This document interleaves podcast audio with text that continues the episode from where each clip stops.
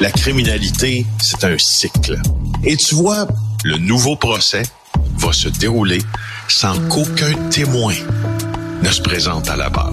L'histoire des criminels racontée par l'unique journaliste d'enquête, Félix Séguin. Alors, nous sommes avec Philou et il va nous parler des victimes innocentes de la guerre de Québec. Euh, Félix. Exactement, parce que c'était une des préoccupations de la Sûreté du Québec. Il y a des victimes innocentes liées à ce conflit. Ben voilà qu'elles se profilent.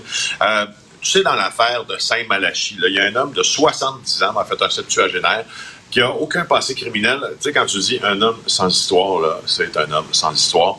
Il est hospitalisé depuis dix jours, nous dit Elisa Cloutier au Journal de Québec, après avoir été sauvagement battu. Voici le contexte. Euh, la veille de la prise d'otage de, Saint-Malachie, euh, à Cap-Saint-Ignace, il y a un homme qui était là, le septuagénaire en question, et puis euh, il y a trois personnes qui se sont présentées euh, chez lui, dans la municipalité de Cap-Saint-Ignace, et il cherchait, lui, une autre personne. Il cherchait euh, Stéphane Boutin, 51 ans. Ça, c'est un des gars qui a été séquestré à Saint-Malachie, mais à Cap-Saint-Ignace, il n'était pas là. Il avait juste son oncle de 70 ans. et ils l'ont passé à tabac. Ça a été extrêmement violent. Quand je te disais toujours hospitalisé, c'est parce qu'il a été roué de coups sans aucune raison. Euh, et puis, euh, et, puis ça l'a laissé là, ça l'a laissé euh, gravement, gravement atteint. Et puis, donc, Boutin, lui, on l'a finalement trouvé, on l'a attiré dans la résidence de Cap-Saint-Ignace. Il s'est libéré de ses liens. On connaît la fin de l'histoire. Il y a un membre du PFM qui est mort. Boutin s'est sauvé. Il était blessé euh, parce qu'il avait été aussi torturé. Il y a deux individus qui sont accusés dans ça. Georges Roy, Marie-Laurence euh, euh, Roy et puis trois, sept autres personnes qui ont été arrêtées au cours des derniers jours mais, sont liées à, des événements de torture. Mais cet homme-là, là, qui avait rien à se reprocher, tout ça, c'est quoi? On s'est trompé d'individu? Erreur sur la personne? Ben, il faisait partie de la famille de Serge Boutin. Serge Boutin, là, c'est celui qui a été séquestré à Saint-Malachie. Oui, oui. L'oncle de Serge Boutin, c'est lui qui était à Cap-Saint-Ignace. Donc, on allait chercher. Les criminels tentaient d'aller trouver Serge Boutin. Serge Boutin, Serge Boutin n'était pas là. Sauf que l'oncle de Serge Boutin était là. Fait que là, ce qu'on comprend, c'est qu'ils se sont dit, ben, ah, lui va nous dire, lui va nous dire est son. On va le torturer, il va nous dire. Ben, Incroyable. Alors, fait... les victimes innocentes, il y en a, c'est violent, Richard. J'ai jamais vu ça. fait que quand on dit ils se tuent entre eux autres, on s'en fout pas mal, c'est absolument faux. C'est pas vrai. C'est pas vrai. Ça, moi, quand je reçois, ah, écoute, ça là, c'est le les messages que je reçois le plus souvent qui m'irrissent le poil sur les bras. C'est pas vrai. C'est faux d'affirmer que c'est pas grave parce que c'est du monde qui se tue entre eux autres. C'est, tu en fait, c'est une contre-vérité tellement, euh, tellement mal amenée, puis tellement inopportune aussi à, dire en public pour des raisons assez simples. Tu sais, si tu prends pour acquis que tu laisses des gens se tuer entre eux autres parce que c'est des criminels, ben, tu es aussi bien d'enlever les lois tu sais, qui les touchent. Ben tu es aussi bien d'enlever dans le code ben criminel euh, l'accusation de meurtre premier, puis l'accusation de gangstérisme, puis plein d'accusations. Les, les, policiers puis le système de justice n'est pas là pour regarder passer des gens sur un, sur un chemin de travers pendant que la justice regarde ailleurs en disant, nous autres, on va choisir jusqu'à ce qu'on accuse. S'il y a un crime qui est commis, c'est pas, pas comme ça que ça marche. C'est pas la, la série de télévision, le titre m'échappe, ça va peut-être te revenir. C'est un tueur en série qui tue des tueurs en série. Tu comprends? Fait Dexter. Dexter. Fait qu'on dit, ben ouais, mais c'est correct, c'est un tueur en série, il tue des tueurs en série. Oui, mais t'as pas le droit de tuer.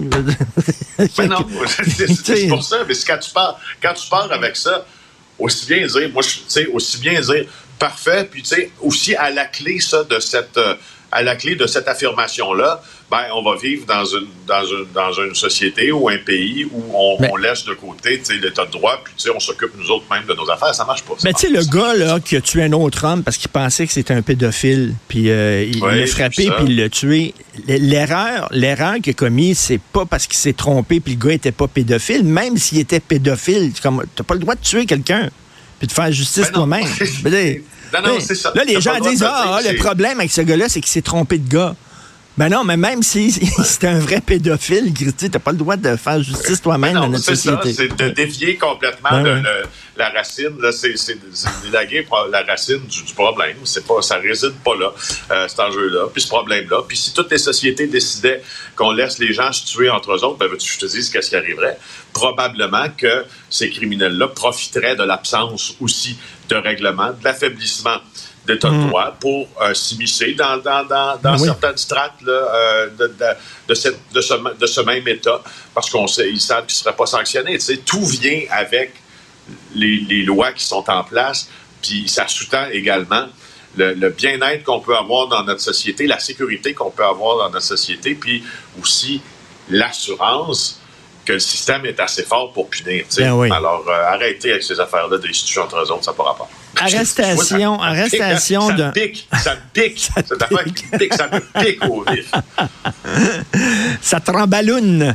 Euh, écoute, euh, arrestation de.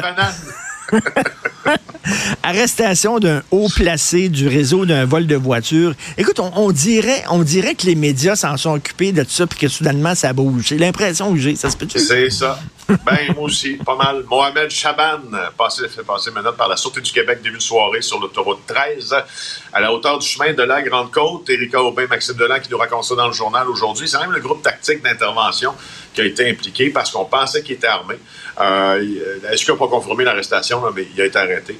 Euh, puis euh, là, tu vois, à la suite de ça, ça, a engendré des perquisitions euh, dans des entrepôts qui sont situés sur le chemin de la côte de Liesse. Côte de Liesse, pour ceux qui ne savent pas, c'est à côté de l'aéroport de, de Montréal-Trudeau. Là, c'est un coin assez plate, merci. Là, il y a pas mal juste des entrepôts.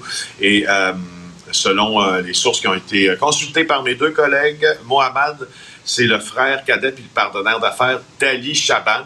Ali Chaban, lui, considéré par la police comme le joueur clé d'un vaste réseau international de vol et d'exportation de chars. Bon, ben ça bouge, là. Richard. Pas... Richard. Ah, Richard. et c'est pas seulement les petits, les petits voleurs qu'on pince. On est en train de pincer les grands patrons de ces réseaux-là. Euh, il y a une petite nouvelle insolite que tu veux me raconter. C'est quoi? Écoute, à Colombie-Britannique, rapporté dans le Journal de Montréal aujourd'hui, branle-bas de combat euh, dans le, petit village, là, dans une friperie qui s'appelle Value Village. Je pense que c'est comme l'équivalent, euh, en fait, anglophone du village des valeurs. C'est la même bannière. Alors, ça a commencé vers 15h15 euh, lundi. Il y a un employé de la friperie qui a appelé le 911 il venait de trouver quelque chose qui ressemblait à un explosif dans une boîte de dons. Alors lui, il dit, aucun risque, j'appelle la police. Alors là, on déploie évidemment l'équipe spécialisée en explosifs. Et là, c'était une grenade datant de la Seconde Guerre mondiale, grenade, ce qu'on appelle les grenades Mills. Et, euh, le, donateur de cette grenade-là a été retracé, puis il a expliqué qu'il a donné par erreur, il s'en servait comme presse-papier. Écoute, j'essaye de penser à une histoire euh, plus drôle que ça. J'ai de la difficulté de dire, écoute, dans un, tu sers de la grenade comme presse-papier. Déjà, ça, c'est insolite. De deux, elle se ramasse au village des valeurs. Ben, mais, ben, qu'est-ce que tu fais? Il y a des gens qui disent qu'est-ce qu'on fait avec nos batteries qui fonctionnent plus, nos piles électriques. Ben, il y a des endroits où tu peux les, dans des pharmacies, récupérer des, mais, t'as des grenades chez vous, tu veux t'en débarrasser. Tu fais ben, quoi? Qu'est-ce que tu fais? Y a-tu un dépôt de grenades quelque part?